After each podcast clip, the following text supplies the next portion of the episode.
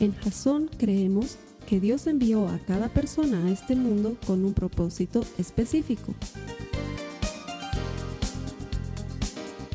Nuestra misión es ayudarte a que tengas una relación personal con Jesús y a través de ella encuentres ese propósito para tu vida.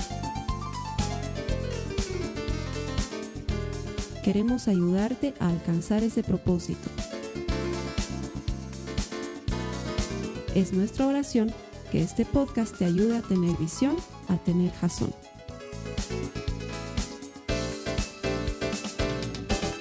Bienvenido a la última semana de Jason TV.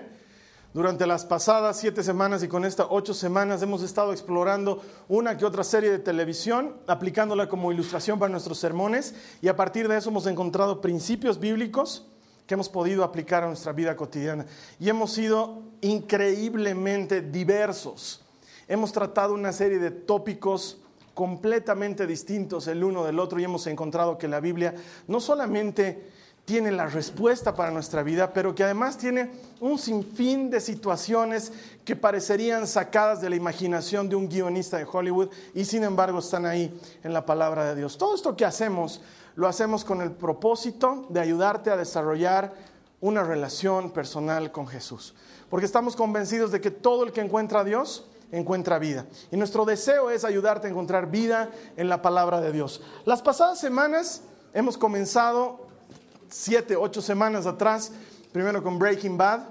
Y con esa serie aprendimos que nadie se vuelve bueno o que nadie se vuelve malo, perdón, de la noche a la mañana y que es muy fácil caer en el pecado si empiezas a caer en pequeñas cuotas y en pequeñas dosis, un poquito hoy, un poquito mañana. Hoy hago esto que no es pecado realmente, pero que me está alejando de Dios. Y mañana hago un poquito de esto otro y el día menos pensado te das cuenta que te has apartado de Dios, te has separado de Él y tu vida está vacía. Eso lo veíamos la primera semana. La segunda semana veíamos The Walking Dead y contrario a las expectativas de todas las personas, lo que aprendíamos es que los verdaderos muertos vivientes somos aquellos que hemos muerto a nuestros pecados, pero estamos vivos delante de Dios y probablemente por esa razón muchos cristianos apestemos allá afuera en el, en el mundo porque las personas no entienden todavía el proceso de nacer de nuevo. Y cuando tú has muerto al pecado, eso significa que eres vencedor sobre cualquier pecado y que puedes tomar decisiones sobre ello. En pocas palabras, si pecas es porque quieres, no porque algo te obliga, porque Jesús ya venció a la muerte y al pecado en la cruz del Calvario. La siguiente semana aprendíamos de Friends.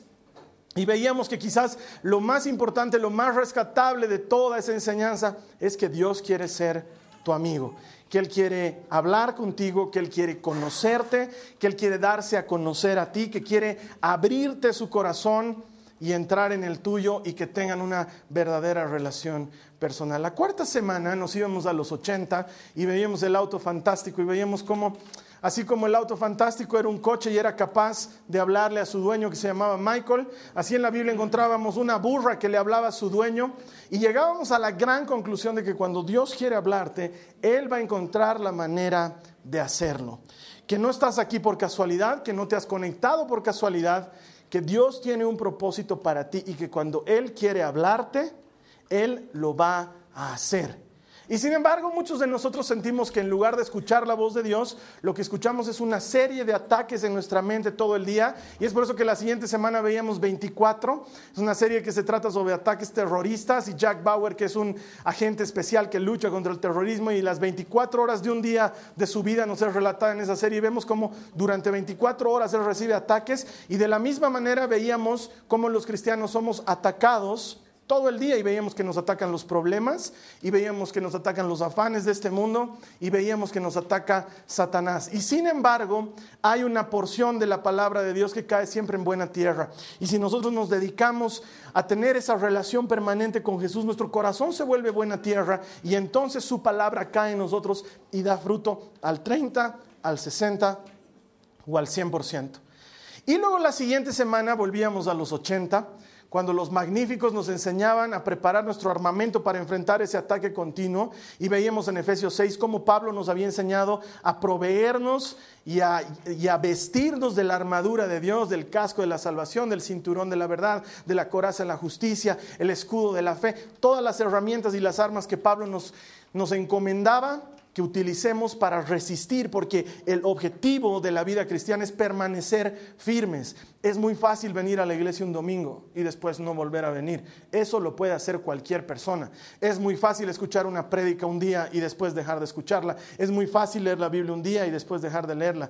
El objetivo de la vida cristiana es permanecer firmes a lo largo del tiempo. Y Pablo nos enseñaba que tenemos una serie de armamentos para vestirnos y resistir y mantenernos firmes. Y esos armamentos, esa armadura es tan fácil de vestir que la puede utilizar cualquier persona, aun si fuera la persona más inadecuada o más inadaptada del mundo. Y eso nos lleva a la semana pasada cuando veíamos The Big Bang Theory, cuatro personas completamente inadaptadas, incapaces de adaptarse a su entorno. En este caso no eran los de la tele, eran cuatro leprosos que eran rechazados por todos y sin embargo fueron utilizados por Dios para hacer un gran milagro que benefició a todo el pueblo de Israel. Y la enseñanza que rescatábamos de la semana pasada es que Dios quiere usarte a ti.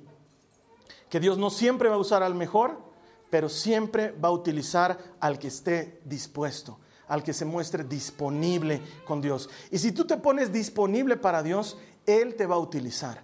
Te va a utilizar para orar por los enfermos en tu casa, te va a utilizar para convertir a las personas que están en tu entorno, en tu trabajo, entre tus amigos, te va a utilizar para llevar paz, luz y esperanza a las personas que los necesitan. Muchos de nosotros equivocadamente estamos esperando que el pastor vaya a mi casa a orar por el enfermo cuando Dios quiere usarte a ti. Quiere utilizarte a ti, quiere hablar por medio de ti, quiere que tú seas su instrumento. Y no importa cuán inadecuado te sientas, un leproso podría decir que es el menos indicado para obrar como un ejército en favor de Dios y sin embargo estos cuatro leprosos fueron utilizados por Dios para sonar como un ejército ante sus enemigos y saquearlos completamente. Lo que nos lleva a la última semana. Esta semana, después de ver todas esas siete semanas anteriores de enseñanza, terminamos por aterrizar en esto, en los milagros. Y la vida de Jesús era así, desde que se despertaba hasta que dormía, si es que tenía tiempo de dormir, se la pasaba atendiendo gente, escuchando problemas, sanando enfermos, bendiciendo personas, alimentando gente. Realmente su vida era muy parecida a una sala de emergencias, que es el último capítulo con el que queremos cerrar Jason TV. Y probablemente has visto esta serie de televisión que ha durado bastantes años desde los 90 hasta los 2000 que se llamaba ER, o en español, sala de emergencias. Quizás la hayas visto. De hecho, muchas mujeres han comenzado a ver esta serie de televisión porque fue la primera serie en la que apareció un actor que se llama George Clooney, el muy amado de muchas mujeres. Con justas razones, un hombre muy, muy simpático. De hecho, ayer veía en el Facebook que una muchacha publicaba algo así como que en paz descanse George Clooney. Yo dije, no puedo creer, se ha muerto George Clooney. A mí me encanta como actor. Y entro a leer los detalles y todo el mundo la reñía a esta chica porque le decía, no se ha muerto, solo se ha casado. Pero claro, su, su, su declaración era obvia. George Clooney comenzó a actuar en ER. Esta era una serie que trataba sobre los pormenores de una sala de emergencias pero lo interesante es que no solamente trataba sobre las emergencias y los accidentes y los enfermos y las operaciones y los medicamentos, sino que trataba sobre la vida de los médicos y cómo tenían que lidiar entre ser médico y su vida personal. Y cuando George Clooney salió de la serie, bueno, pues la serie continuó y después vino a reemplazarlo, no como personaje, sino como un nuevo médico, John Stamos, que probablemente lo recuerdan de una serie que se llamaba eh, Full House, ¿se acuerdan? Eran tres hombres y tres niñas. Bueno, el, más simpático de esa serie se lo trajeron a, a, ER porque hacía falta un churro en la serie, entonces como ya no estaba George Clooney, se lo trajeron a John Stamos y la serie continuó siendo exactamente lo mismo. Emergencias y accidentes y la vida personal de los médicos que trabajaban en esta sala de emergencia. Y es súper interesante encontrar esta serie al final de Jason TV porque quisiera que eso sea el cierre de lo que hemos visto durante ocho semanas. Hemos trabajado durante ocho semanas en Facebook para llamar la atención de la gente y en Twitter y hemos hecho una campaña gráfica muy importante y teníamos un hashtag que decía hashtag también pasa en la vida. Y los que no saben qué es un hashtag van a tener que ir a buscar en Google. Pero un hashtag se lo utiliza mucho en las redes sociales para enganchar a las personas dentro de una conversación. Es una herramienta de tendencias para enganchar a la gente en una conversación. Ahí en nuestro, en nuestro arte aparece ese asterisco que se llama ese numeral que nosotros le vemos, eso se llama hashtag. Y nuestro hashtag era también paz en la vida. Y también paz en la vida. Si te das cuenta, todo lo que hemos estudiado durante ocho semanas pasa en la vida. Pasa en la vida que uno se vuelve malo sin darse cuenta, se aparta de Dios sin darse cuenta. Pasa en la vida que tú estás haciendo testimonio y estás anunciando el Evangelio y no te das cuenta que probablemente no lo estás anunciando de la manera correcta o no lo estás anunciando en el lugar correcto. Pasa en la vida que tienes muchos amigos y muchas veces no sabes elegir tus amistades. Pasa en la vida que Dios quiere hablarte y muchas veces no lo oímos. Pasa en la vida. También pasa en la vida. Y también pasa en la vida que necesitamos un milagro. También pasa en la vida que muchos de nosotros andamos por esta vida como como heridos o como accidentados y estamos desesperados porque, porque Dios nos toque, porque sane nuestras heridas, porque nos levante de donde hemos caído. Y sin embargo, la gran diferencia entre una serie de televisión y la vida cotidiana es que si te das cuenta, las series de televisión tienen que terminar en lo mismo para garantizar la continuidad de la serie. Comienzan con drama, comienzan con algún problema, alguna circunstancia que se va a desarrollar durante todo el capítulo, pero al final del capítulo eso se va a resolver y la vida va a volver a la normalidad. Y cuando la serie es una serie dramática, pues van a lograr sostener el conflicto durante toda la temporada, hasta que al final de la temporada se va a resolver, pero nos va a dejar con la interrogante de un nuevo conflicto que va a comenzar en la siguiente temporada. Y esa es la única diferencia con la vida, porque nosotros sabemos que no importa que el capítulo de hoy termine, probablemente nuestro problema no se haya solucionado.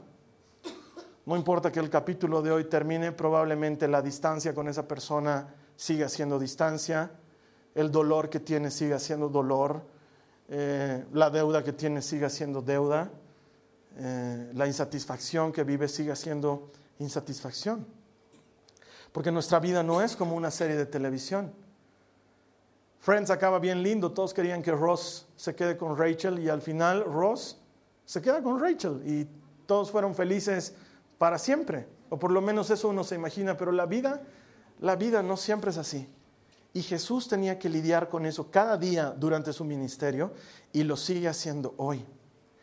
Tal era la cantidad de trabajo que tenía Jesús que dice la Biblia que no tenían tiempo ni de comer. Y Jesús también necesitaba comer porque mientras habitó entre nosotros, la Biblia dice que se hizo carne, entonces su estómago igual le pedía pan como a nosotros, ¿sí? Entonces Jesús también tenía De hecho, acompáñame por favor a Marcos 6 en el verso 31, dice Marcos 6, 31. Entonces Jesús les dijo, está hablando con sus discípulos, vayamos solos a un lugar tranquilo para descansar un rato. Lo dijo porque había tanta gente que iba y venía que Jesús y sus apóstoles no tenían tiempo ni para comer. Él mismo buscaba un momentito con sus discípulos, ¿no? De, ahora sí, chicos, nos iremos a otro ladito, por favor, y descansaremos un rato, porque su vida era eso. Comenzaba sanando a la suegra de Pedro en la mañana y terminaba dándole panes en la noche a un par de ciegos para que tengan algo que comer después de haberlos sanado. Y encima tenía que estar todo el día con Pedro, Juan y Santiago, que no eran la gente más brillante que había en la época y siempre le estaban hablando alguna cosa. Sí, era, Señor, ¿nos podemos sentar a tu izquierda y a tu derecha? Señor, ¿podemos mandarles que les caiga un rayo? Señor, ¿podemos volver a ir a pescar? O sea, siempre estaban con... yo me imagino que la vida de Jesús ha de ser como vida de padre con hijos pequeños, ¿no vean? Mamá, mamá, mamá, mamá, mamá, mamá, mamá, ¿qué? Digo, ya. Y entonces Jesús también necesitaba un tiempo, un tiempo para descansar. Y sin embargo, su vida se ha caracterizado por lo sobrenatural. Su vida se ha caracterizado por el milagro, por cambiar la vida de la gente. Y creo que alguna vez ya te he cantado esta canción, pero hay una canción que yo cantaba mucho cuando era un muchachito y recién había conocido a Jesús. Es una canción que dice, quiero amar, oh Cristo. Los, cristianos de muchos años la deben conocer. Quiero dar, oh Cristo. Quiero ser oh Cristo como tú. al caído levantar, al enfermo sanar, a este mundo que agoniza, tu remedio alcanzar. Me encantaba esa canción porque era como el resumen de lo que yo quería hacer para Jesús. Porque su vida era eso, ayudar al que se había caído, sanar al que estaba enfermo, levantar al que no tenía fuerzas. Pero muchas veces es difícil hacer eso cuando tú eres el caído, cuando tú eres el lastimado, cuando tú eres el que no tiene fuerzas. Y hoy en la sala de emergencias del maestro, quiero enseñarte cómo podemos aproximarnos de ese milagro que estamos necesitando. No es una fórmula secreta, no son cinco pasos sencillos para alcanzar tu milagro, es una cosa muy sencilla, es vivir la palabra de Dios a la manera que Jesús nos la enseñó. Así que si quieres tomar notas, lo primero que necesitamos hacer es, uno, deja que te toque. Hay una canción de unos muchachos argentinos que se llama Rescate, es una canción increíble, súper movida. Deja que te toque Jesús, no resistes. Es una prendidísima la canción, pero dice un mensaje poderoso. Deja que te toque Jesús. Porque el primer paso es estar dispuestos a que Él nos toque. Y esto le pasó en su sala de emergencias. Jesús estaba una de esas mañanas tan agitadas, predicando y enseñando, y se le acerca un grupo de personas y le traen a un sordomudo. Una persona que no podía escuchar y como no podía escuchar, eh, tenía entorpecida la manera de hablar. La Biblia nos dice que no podía articular palabras. Y entonces Jesús va a ser una de las cosas más extrañas que he visto en todo el Evangelio. Porque si hasta ahora les ha parecido extraña toda esta serie, esto es extraño y cochino. Van a ver lo que va a hacer Jesús. De veras, acompáñenme por favor a, perdón, a Marcos en el capítulo 7, los versos 33 al 35. Marcos 7, 33 al 35.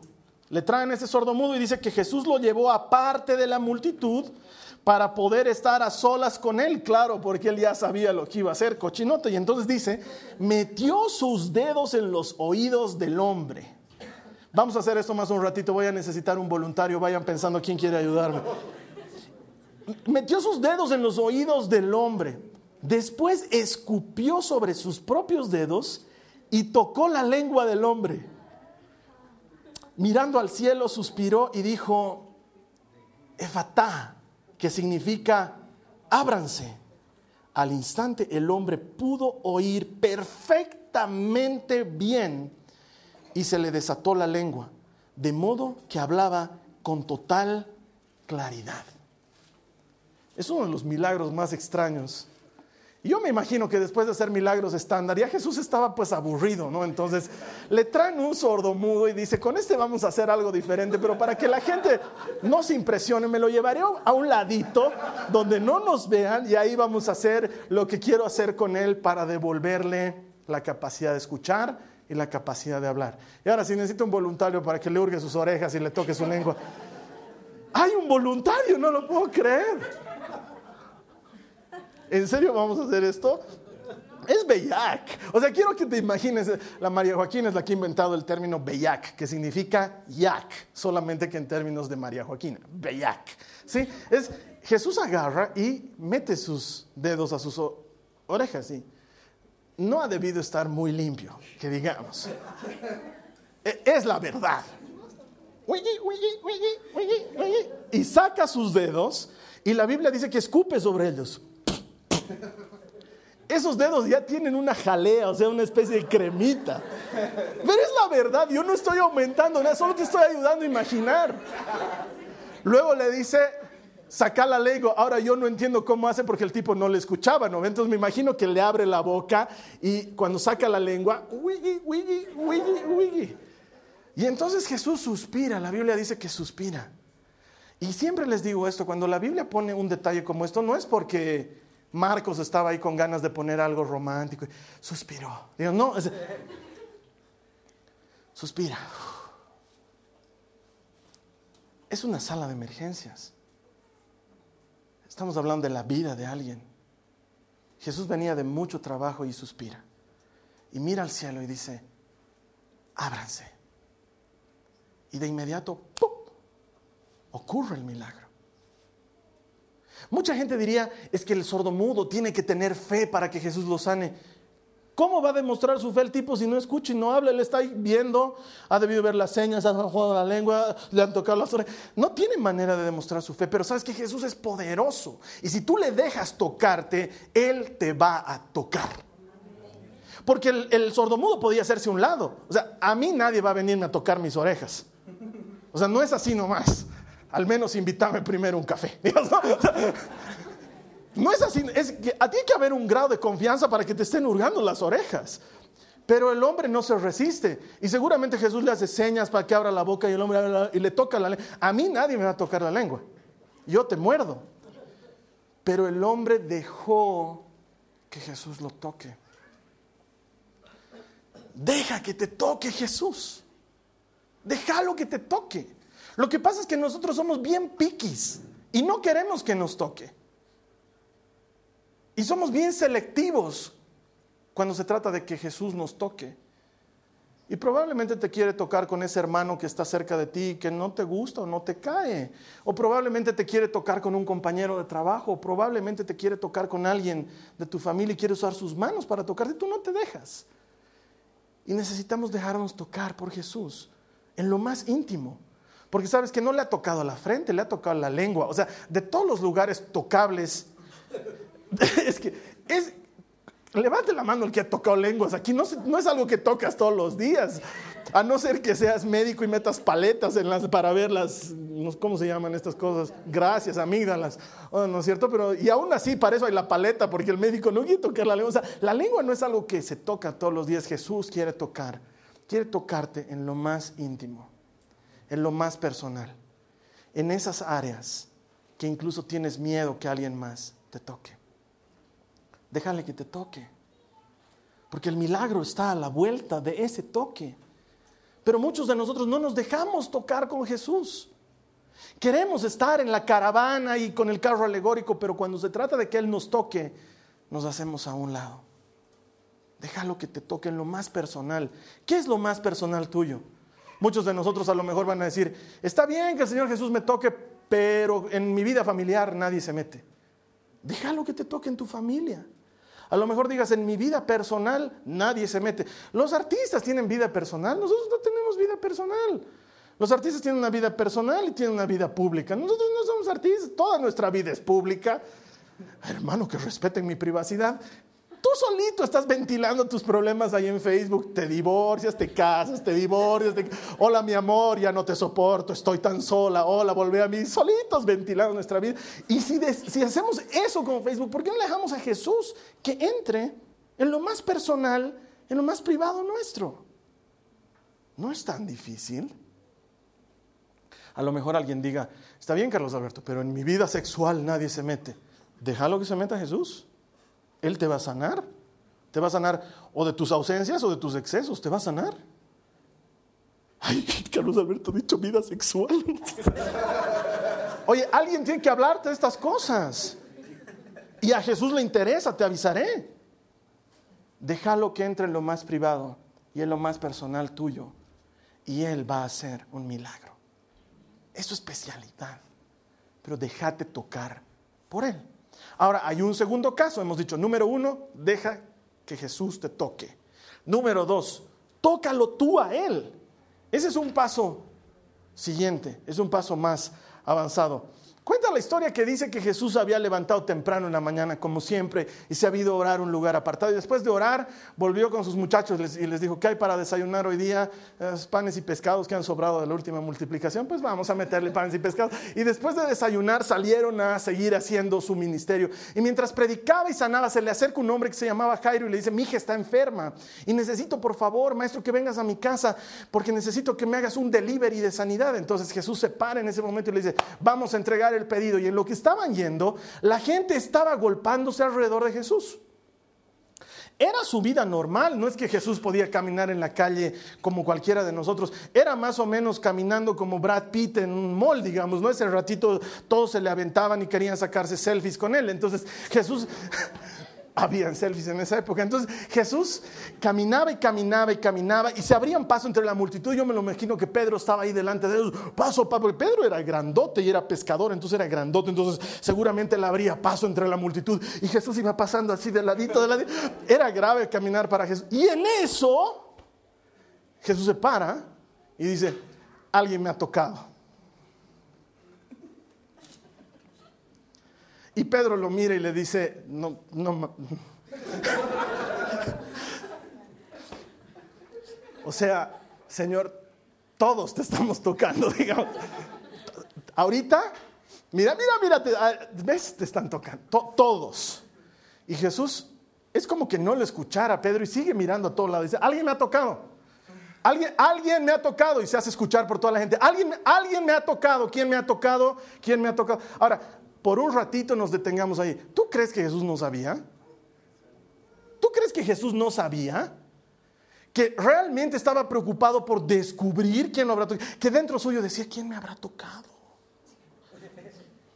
Él sabía quién lo había tocado. Él es Jesús. Todo sabe. Nada se le escapa. Pero estaba esperando que esta mujer tenga el valor de reconocerlo. Porque muchas veces no tenemos el valor de decir necesito de ti Jesús. Me pasa los domingos seguido cuando digo, vamos a orar, terminamos la predica, vamos a orar. Oren conmigo y algunos están, ora hermano. Y a veces es porque no tenemos el valor de decir, yo también necesito orar. Porque muchas veces queremos aparentar que tenemos una vida tranquila cuando lo que menos necesitamos es guardar las apariencias delante de Jesús. Y entonces llega esta mujer. Vámonos a Marcos 5, 28. Llega esta mujer y le confiesa, Señor, yo te he tocado. Y le cuenta su historia. He estado enferma por muchos años con un flujo de sangre que no me para. Y entonces llegamos a este versículo donde dice, pues pensó, si tan solo tocara su túnica, quedaré sana. Y le cuenta su historia a Jesús. Y Jesús la atiende, la mira, escucha. Jairo estaba a su lado así con la pierna y con el reloj. Yo, pues Jesús, vamos, ya se ha sanado, ya no hay sangre, vamos, no. Claro, es que su hija se está muriendo. Pero Jesús increíblemente hace una pausa por una mujer. Por una mujer. ¿Qué es eso de una mujer, Carlos Alberto? En esa época las mujeres no eran atendidas. No me tomes a mal, no tiene nada que ver con machismo. En esa época, si Jesús decía, ¿quién me ha tocado? Y la mujer decía yo, ah, ya, listo, usted tenía que ir, era una mujer. Pero Jesús la atiende, porque ella hizo el esfuerzo de tocar a Jesús. Y en cuanto lo tocó, quedó sana. Y Jesús la mira y le dice, mujer, tu fe te ha sanado. Has creído que solo tocándome te podías sanar y yo he sentido que ha salido poder de mí y sabes qué, estás sana. Y Jesús quiere decirte lo mismo a ti hoy.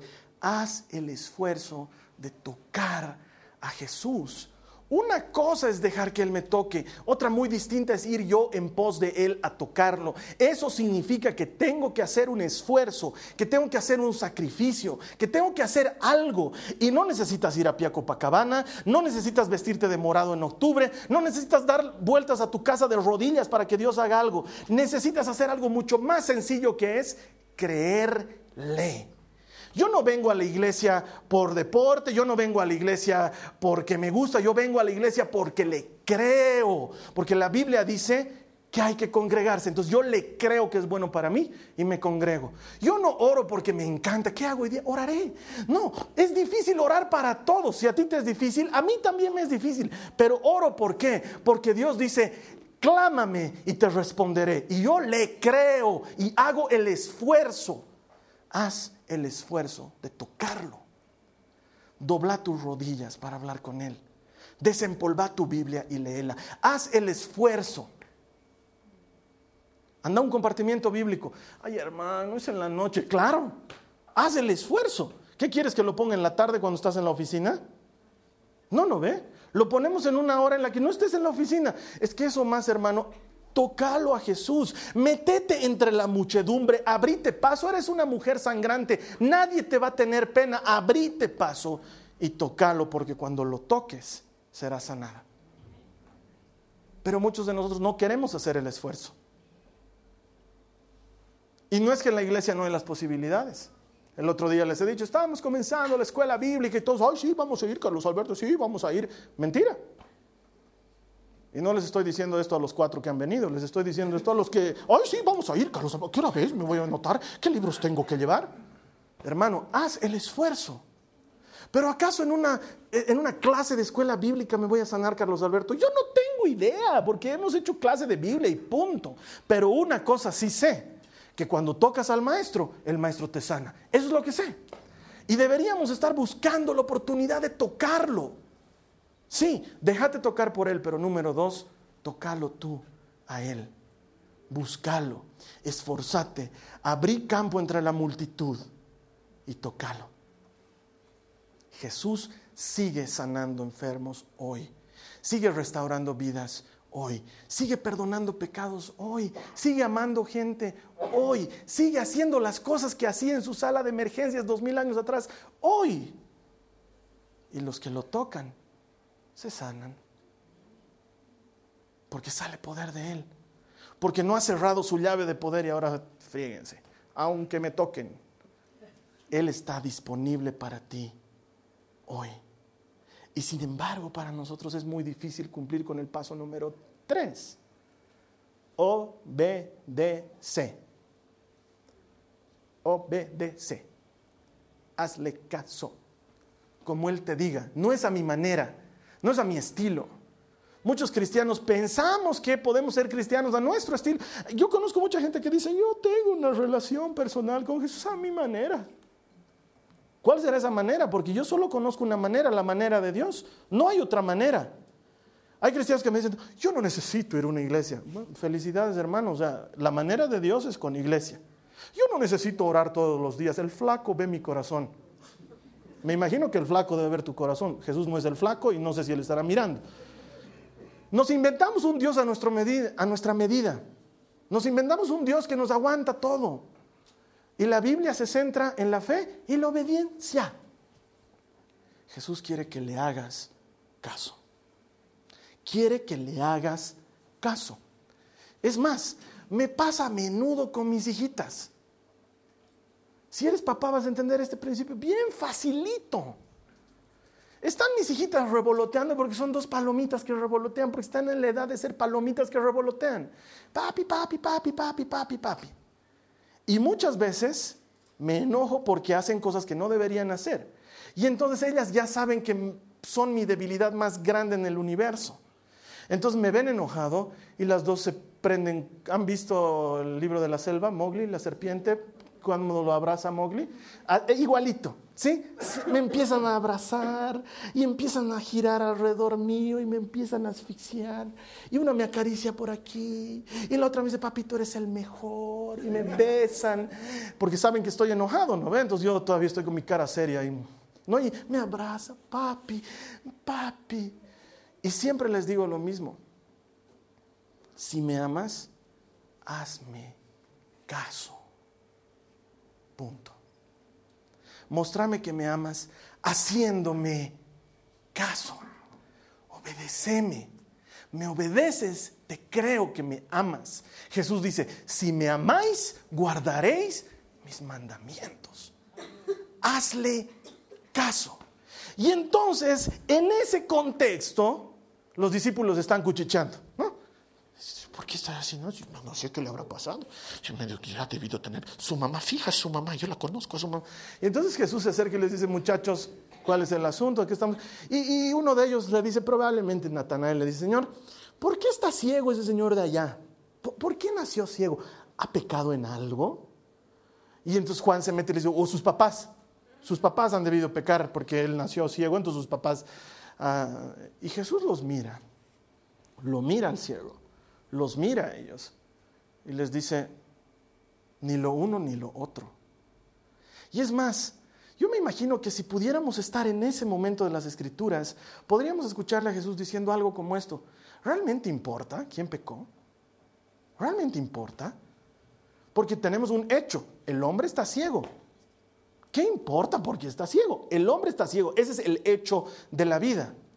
Y hay un hecho superior a ese hecho. Dios puede sanarlo. Si está ciego, Dios puede sanarlo. ¿Realmente importa por qué está ciego? Y es que la verdad, en el fondo, la pregunta que todos nos hacemos es, ¿por qué Dios permite que pase esto? vivimos algo en nuestra vida y decimos, ¿por qué Dios permite que pase esto? Porque no estamos tan interesados en saber quién pecó. La verdad de la vida es que estamos interesados en saber por qué Dios permitió que el hombre estuviera ciego. ¿Por qué Dios permitió que perdiera mi trabajo? ¿Por qué Dios permitió que me divorciara de mi esposa? ¿Por qué Dios permitió que mi hijo muriera? ¿Por qué, ¿Por qué Dios permite que pase? Esto es la pregunta que todos nos hacemos en algún momento. Y Jesús dice, ¿es realmente importante el por qué? Porque quiero decirte una cosa, muchas veces tu problema está ahí solamente para que Dios haga un milagro. Esa es una buena prédica. Muchas veces tu problema está ahí solamente para que Dios obre y para nada más. Y en lugar de estarnos preguntando por qué, deberíamos ir en busca del que todo lo puede y hacerle caso. Mira lo que dice Juan 9, 6 al 7. Se acerca Jesús al ciego y dice, luego escupió en el suelo. Hoy día Jesús está escupidor. Escupió al suelo, hizo lodo con la saliva y lo untó en los ojos del ciego. Le dijo, ve a lavarte en el estanque de Siloé. Entonces el hombre fue, se lavó y regresó viendo. Quiero que te imagines otra vez esto porque es bellac, ¿sí? Porque con una sola escupidita no puedes hacer suficiente lodo. No sé si has intentado, pero no se puede hacer lodo con una sola escupidita. Se necesita harta baba. Entonces, y además son dos ojos, no es uno solo, ¿no ve? Entonces Jesús hace ahí su engrudito.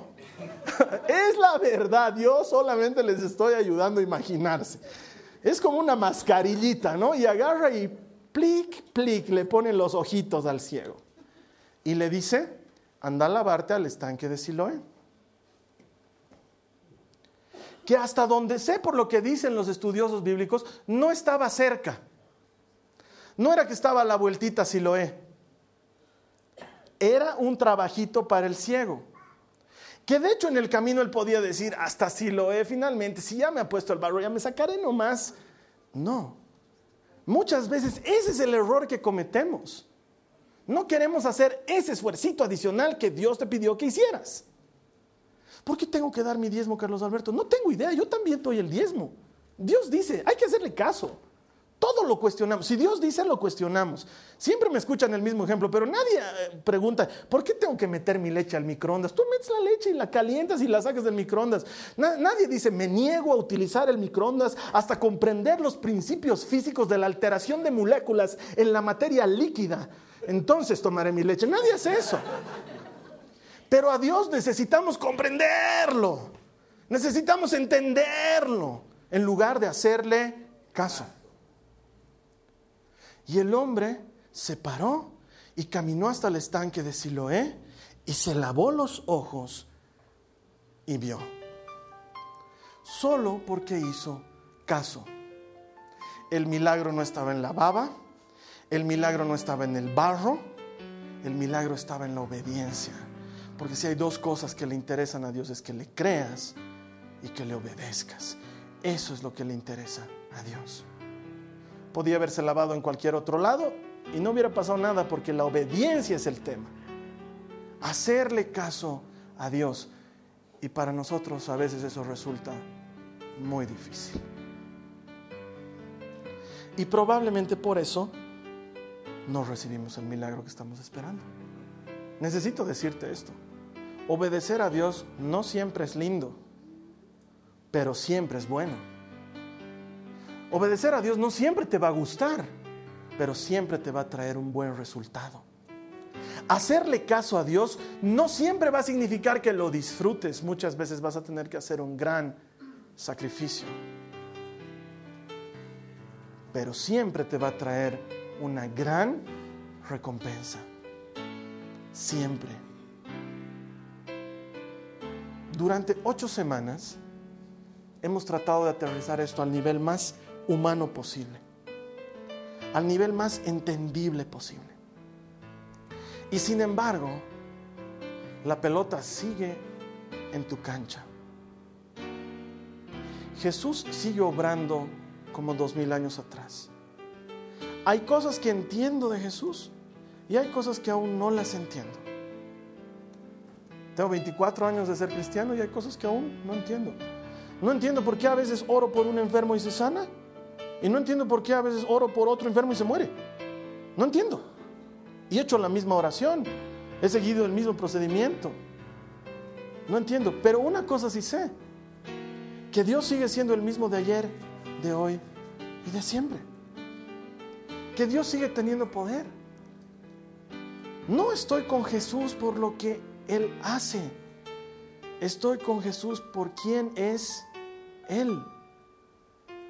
Puede ser que hoy me dé y mañana me quite. Y yo quiero seguir con Él.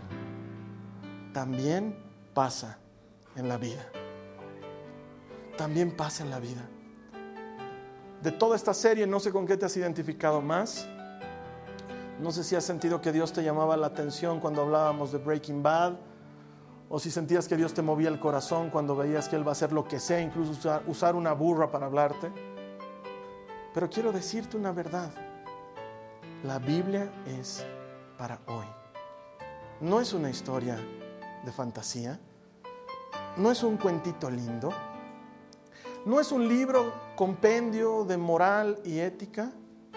Es Dios hablándote. Dios queriendo desarrollar una conversación contigo. El milagro está a la vuelta del estanque de Siloé. Lo único que hay que hacer es obedecerle, hacerle caso. Te invito a que te dejes tocar por Él. Te invito a que lo toques tú también. Te invito a que le hagas caso. La palabra de Dios promete que todo el que busca a Dios siempre recibe una recompensa. Él está esperando por ti. Esta es su manera de decirte, quiero tocarte. Esta es su manera de decirte, tocame. Esta es su forma de decir, hazme caso. Si te das cuenta, lo que hemos aprendido hoy es bastante sencillo, pero lo puedes aplicar ni bien termine este mensaje. Me va a encantar recibirte aquí la siguiente semana. En Jasón creemos que todo el que encuentra a Dios encuentra vida. La siguiente semana estamos comenzando una nueva serie. Es como un apéndice de Jasón TV. Ya no vamos a ver series de televisión, vamos a ver una sola. No es la serie de televisión per se, la serie de televisión se, se llama Mil Maneras de Morir nosotros hemos decidido rebautizarla y se va a llamar 101 maneras de morir. No vamos a ver las 101 maneras, pero vamos a ver la manera 54, la 62, la 27 y la 14 que seguro son espectaculares. Y vamos a aprender de las muertes que aparecen en la Biblia, qué palabras de vida tiene Dios para nosotros. Porque incluso de eso podemos aprender. Pero eso va a suceder la siguiente semana. En tanto, te invito ahora a que ores, que busques a Dios él te va a recompensar si tú le buscas. Muchas gracias. Que Dios te bendiga. Amén. Esta ha sido una producción de Jason Cristianos con Propósito. Para mayor información sobre nuestra iglesia o sobre el propósito de Dios para tu vida, visita nuestro sitio web www.jason.info. Allí encontrarás muchos recursos para animarte en tu relación con Dios, enseñanzas, nuestro blog, prédicas y mucho más. Te lo deletreamos www.jazon.info. También puedes visitarnos en nuestro sitio en Facebook www.facebook.com barra Que Dios te bendiga abundantemente. Muchas gracias.